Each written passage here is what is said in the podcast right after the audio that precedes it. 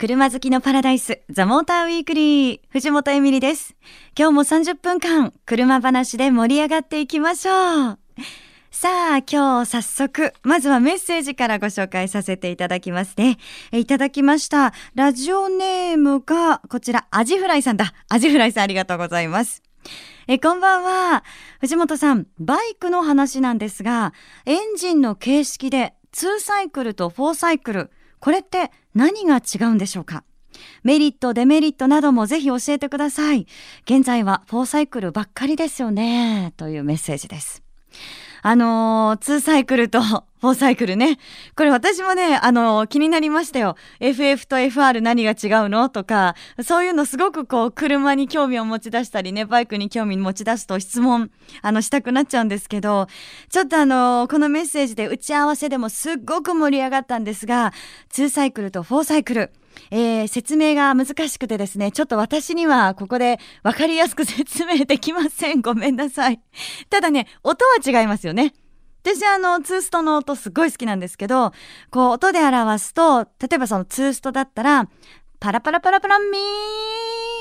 っていう感じがツーストです。で、フォーストだと、あの、コーンっていう、わかります？違い。大丈夫？みんななんか、何ですか？その、ちょっとこう、大丈夫かなっていうような顔で見ないでください。でも、本当にね、あの、ツーストのジムニーにちょっと私は乗ってまして、で、あのー、運転がすごい難しかったイメージがあるんですよ。こう二足でね、すごくこう引っ張らないとなんかいけなかったりとかして。ただこのツーストの音っていうのはすごく印象的で残ってますよね。はい。えー、もっと皆さんに説明できるように私も頑張りたいと思います。アジフライさんありがとうございました。え今日も皆さんからのメッセージお待ちしています。FM 横浜ザ・モーターウィークリー藤本エミリがお届けしています。さて、えー、私今、挑戦させてもらっています。ホンダのスポーツエコプログラムなんですけど、あの、最近ね、このプログラムでツインリンク茂木によく行ってます。で、いつもはあの番組スタッフと一緒に車で移動するんですけど、先日、あの、一人で茂木に行くことになりました。で、そこで私はナビのありがたさをね、実感しました。というのも、実は私の車って今、ナビがないんですね。このナビ当たり前のご時世に。あのー、私は自分の車で、あの、まあ、ルートがわからない場所に行くときは、いつも事前にパソコンでルートを調べまして、で、それをこうね、手書きで自分で紙に書くんですよ。なんかこうデジタルなんだかね、アナログなんだかわかんない感じで本当にすいません。で、茂木に行く際もルートを、まあ、事前に調べてたんですけど、行き方によって東北道、常磐道で北関東道と降りるインターがたくさんあったんですよね。こうなっちゃうとね、もう調べるの大変なんです。どこで降りたら一番早いのか、で、一番安いのか、そんなことをこうパソコンで調べらしたら1時間は簡単にかかっちゃうんですよ。こんな時にナビがあったら一瞬で教えてくれるんですよね。いや、ほんといいなっていうふうに感じました。で、そんなに時間をかかって調べたくせに、あの、当日、茂木からの帰り道に、インターはこっちですという標識をね、見つけたんです。で、まあ、それに従っていこうと思って行ったら、どうもその標識、次の標識を見過ごしたらしくって、迷子ですよ。だってもうね、再探索とか私できませんからね。ナビだったらしてくれるんだろうけど、もう最後は地元の方に聞くしかないという感じでした。あの、そういえば、以前私、友達と話をしていて、あの、その友達はナビを持っていない時、茨城県にいたんですけど、横浜までね、なんか移動しなきゃいけなかったんですって。で、ルートがわかんなくて迷うのが嫌だから、そうだ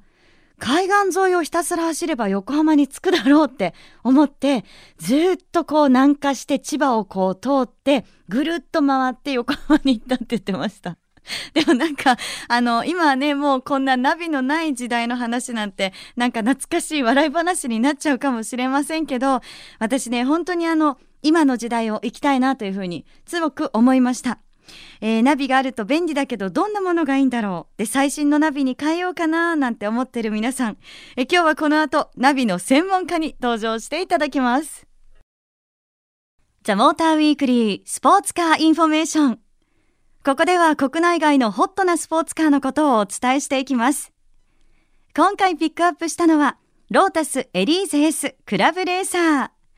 ロータスのエントリーモデル1.6リッターエリーゼのバリエーションで人気を誇るクラブレーサーが1.8リッターのエリーゼ S にも登場です搭載される1.8リッタースーパーチャージャーエンジンの最高出力は220馬力。しかも車重は一般的な軽自動車よりも軽い950キロ。この軽さにより最高のドライビングが楽しめます。またパフォーマンスだけではなく、デイトナブルー、フォーミュラレッド、トキシックグリーンといったエリーゼ S クラブレーサーだけの特別色も魅力的です。そんなロータスエリーゼ S クラブレーサーの発売と同時に、エリーゼサマーフェアが現在実施されています。2013年モデルまでの日本在庫車両を成約すると、最新のデジカメやポータブルナビ、旅行券などのプレゼントが用意されています。この機会に、ロータスの正規ディーラーまで出かけてみてはいかがでしょうか藤本エミリがお送りしているザ・モーターウィークリー。さて、ナビが欲しいなというお話をね、先ほどしましたけれども、今日はこの方にゲストに来ていただいております。オーディオナビ専門家であります。モータージャーナリストの石田勲さんです。よろしくお願いします。よろしくお願いします。さあ石田さん今日はですねナビ専門家ということで、はい、いろいろ私に教えていただきたいなというふうに思うんですが、はい、まずあの私古い会社に乗ってるんですけど、はい、あのまあそんなにねこうなんていうんですかいい、うん車ではないので、はい、こう純正とかだともったいないなって思うんですよ。うん、でもうそもそも純正はつかないですよね。ね。そうですよね、はい、きっとね。であのじゃあスマホにすればって言われたこともあったんですけど、うん、スマホも確かに便利なんですが、うん、あの使ってるとこうね、はい、電池がすごくなくなってきちゃったりとか、ね、であとそういうこうメールとか入ってきちゃって気になったりとか。気になりますよね。なので、あのまあわがままな話かもしれないですけど、ナビはナビで欲しいんですね。はい。はいわ、かります。はい、ありがとうございます。うん、そこで、ええ、あのそんな私にこんなのがいいんじゃないっていうのありますか？うん、もう古いあの会社でしたら多分ポータブルナビが一番いいかなと思いますね。ポータブルナビ、はい、そのポータブルナビっていうのは、はい、どこがいいんですか？どのあたりが？まああの価格がお手頃、うん、あのまあ取り付けやすい、はい。うん、で最近のポータブルナビっていうのは高性能ですから、えー、もうあの普通のあの AV ナビと言われる本格的なナビとそんな遜色なく使えるんで。あ、そうなんですね。はい、すいません、私本当にナビに関して初心者なものですから、はい、じゃあポータブルナビっていうのは、ええ、あのね金額もまあ、安めなイメージありますけどかといってその普通のナビとも全然こう違わない同じぐらいの性能が。そうですね。あのデータ量として普通に16ギガぐらいありますから、はい、ええ、あのほとんどハードディスクナビと遜色ないです。はい。そうなんですね。はいうん、じゃあ、あの石田さん、具体的におすすめのポータブルナビってありますか？はいうん、あの画面が大きい方がいいんだったら、えあのパナソニックのゴリラがおすすめですね。はい、パナソニックのゴリラ。はい、ゴリラはこう何がすごいんですかね？うん、まず、えー、自社位置精度が高い、まあ、自社位置精度っていうのはあの自分の居場所が正確に分かるかどうかっていうことなんですけども、はい、それが高いってことですね。あじゃあちゃんとあのあれですね。昔ね私味わったことあるんですけど、はい、あのナビゲーションでなんか友達とこう使ってドライブ行った時に、はい、あの目的地の近辺に来たら急にリリースされちゃったりとかされたんですよ。あリリースっていうのはそのあの案内を終了しますみたいな、ね、はい、お疲れ様でしたとか言って、でも目的地周辺ですで終わっちゃうんですよね。で全然そこから先が欲しいなっていう時あったんですけど、うん、目的地の目の前まで連れてってくれよってことですね。はいそうです、はいはい、そういうのも可能なんですか、あのまあ周辺でっていうこともたまにありますけど、えー、あのその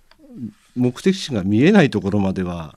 であの話されるってことはないですね。はい、そうなんですね。はい、それね今更ながらですけど、うん。はい、あのそこちゃんとしてほしいななんて、うん、あのー、思ってました。今のカーナビはちゃんとなってますね。そうなんですね。はい、懐かしい話になっちゃったかもしれませんけど、え他にもその、まあ位置情報がすごく正確だっていうことと、あと他にもありますか？あの取り付けがお手軽、うん、うん、あと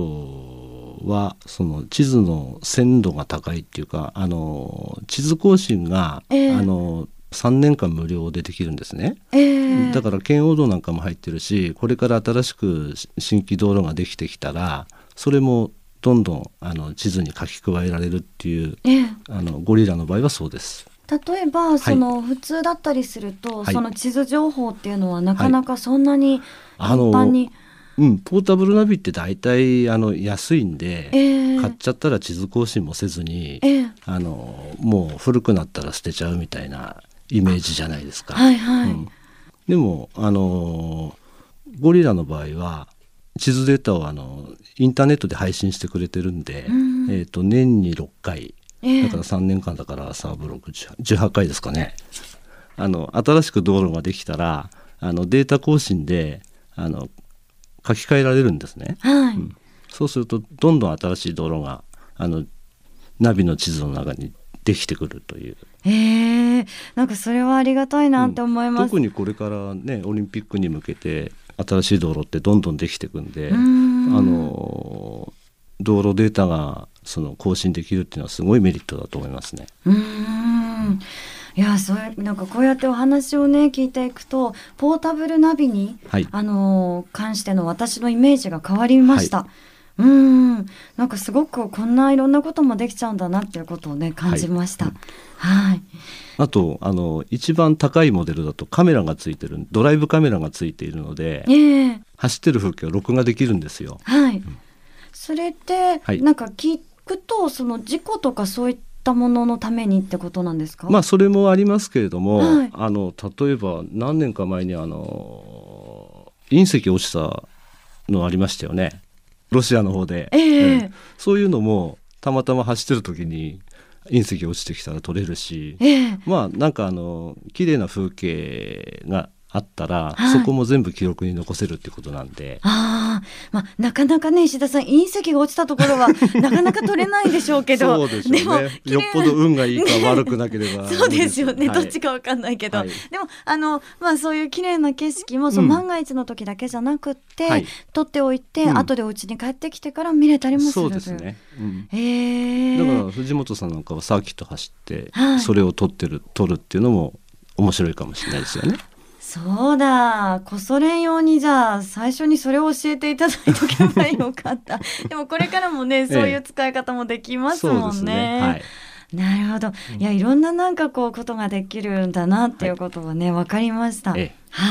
早速、ちょっとポータブルナビをチェックしに行ってみたいなと思います。うん、はい、はい、え。本日のゲストは石田勲さんでした。どうもありがとうございました。こちらこそありがとうございました。FM 横浜ザ・モーターウィークリー。藤本エミリがお送りしています。さてこの時間は6月までオンエアしてましたアウトランダー PHEV エコスタディの続編です。アウトランダー PHEV エンジョイエコドライブ。え私、藤本が実際にアウトランダー PHEV に乗ってきましたので、その楽しさをお伝えしていきたいと思います。記念すべきね、今日が1回目になりますが、第1回目はロングドライブ編でお届けします。アウトランダー PHEV に乗って200キロ近いロングドライブを私楽しんできました。まずはこちらを聞いてください。さて念願のアウトランダー PHEV でのロングドライブです。あの私が来たかった群馬県の富岡製糸場へ今ね向かってるんですけど横浜からもう群馬に入ってるのでえー、っと100キロ以上ですよねもう走ってるんですけどすごいんです。このガソリンがもう一目盛り減ったか減らないかぐらいの程度なんですよね。そしてバッテリーはえ満充電からなんかもう今見ると結構使っちゃった。あのからまではいかないんですけど結構ね残りが少なくなってるんですがこれあのこまめにね充電されてるっていうのがわかるんですね。あのイラストが見えるんですけどそこでこう充電されてるよっていう風な流れがあったりとかであのこういった表示がたくさんある中でああこう改正ブレーキなんかでもあのいろんなところから充電っていうこともできてるんだなっていうのを感じます。でちょっとですねこのアウトランダー PHEV にはいろんなそのエコモードだったりとかあとは充電をたくさん貯めれるようなシステムもついてるということなのでそれをこれからチャレンジしていきたいななんていうふうに思ってます。あの、世界文化遺産に登録されました群馬県の富岡製糸場にね、行ってきたんですけど、平日だったのにやっぱすごいですね。たくさんの方で賑わってました。今かなりの人気スポットですもんね。で、えっ、ー、と、先ほどね、私のコメントにもあったんですけれども、感じたのは、バッテリーがなくなってしまったっていうふうに私コメントでね、まあ言ってましたけど、ゼロにはならないわけですよ。だから電血の心配がないっていうのが、やはりすごいなというふうに感じました。まあ200キロのロングドライブ、えー、ちょっとですね、高速道路ではこんなのも試してみました。さて、アウトランダー PHEV ロングドライブ、楽しいですね、やっぱりね。あの、走りすごく安定感あるなーっていう風に、さっきから私騒いでるんですけど、もう一つね、あの、レーダークルーズコントロールを先ほどから使ってます。これ車速と車間距離を設定すると車が自動的に追従してくれるっていうことでさっきこの追従機能をね味わったんですけどすごいですよね。こんなになんかこう自然に追従してくれるんだと思って私びっくりでした。あのほんと便利だなと思った。これ高速道路楽ですよね。今私の右足何にもしてないですからね。こんなにリラックスして運転してていいのかなでもなんかすごく安心感あるから甘えちゃおうっていう感じがしてます。はい。ということでね、あの、アウトランダー PHEV の走り、いや、本当に楽しかったです。高速道路たっぷり走りましたけど、私にとってはパワーも十分でした。で、あの、合流もスイスイできちゃうし、で、加速が本当にスムーズなんですよ。なので、運転していて心地いいなっていう風に感じてました。まあ、あの、低重心で安定感があるから、安心して運転することもできました。この快適な走りも皆さんにね、ぜひ実感していただけたらな、なんていう風に感じました。アウトランダー PHEV エンジョイエコドライブ。今回はロングドライブ編をお届けしました。お届けしてきました、ザ・モーター・ウィークリー。え今日はポータブルナビのお話でしたけども、あの、やっぱね、なんて言ったって何かを買うときっていうのは私だったら金額が気になりますよ。ゴリラはですね、一番高いのでも7万円ぐらいなんですって。すっごいですよね。だって、純正なんて言ったらさ、もう何十万とかじゃないですか。いや、この金額も魅力的だなというふうにね、感じました。藤本エミリがお送りしてきましたザ・モーターウィークリー。え今日の放送は翌週に番組サイトにアップされます。え番組サイトもぜひチェックお願いします。zamotor.jp です。えそして番組 Facebook もありますので、皆さんいいねもぜひよろしくお願いします。さあ、それでは今日のプレゼントいきましょう。え今日のプレゼントは、モータースポーツ専門誌、オートスポーツのステッカー。こちらを8名様にプレゼントさせていただきます。詳細は番組サイトに載ってます。プレゼントご希望の方はメールでお願いします。あ、そうだ。今日からね、始まりました。アウトランダー PHEV のエンジョイエコドライブ。こちらの感想もぜひメールに書いて送ってくださいね。アドレスは tm.fm 横浜 .co.jp ザモーターの頭文字 tm.fm 横浜 .co.jp でお待ちしています。それでは皆さん、良い休日ドライブを。ザ・モーターウィークリー。お相手は藤本エミリでした。また来週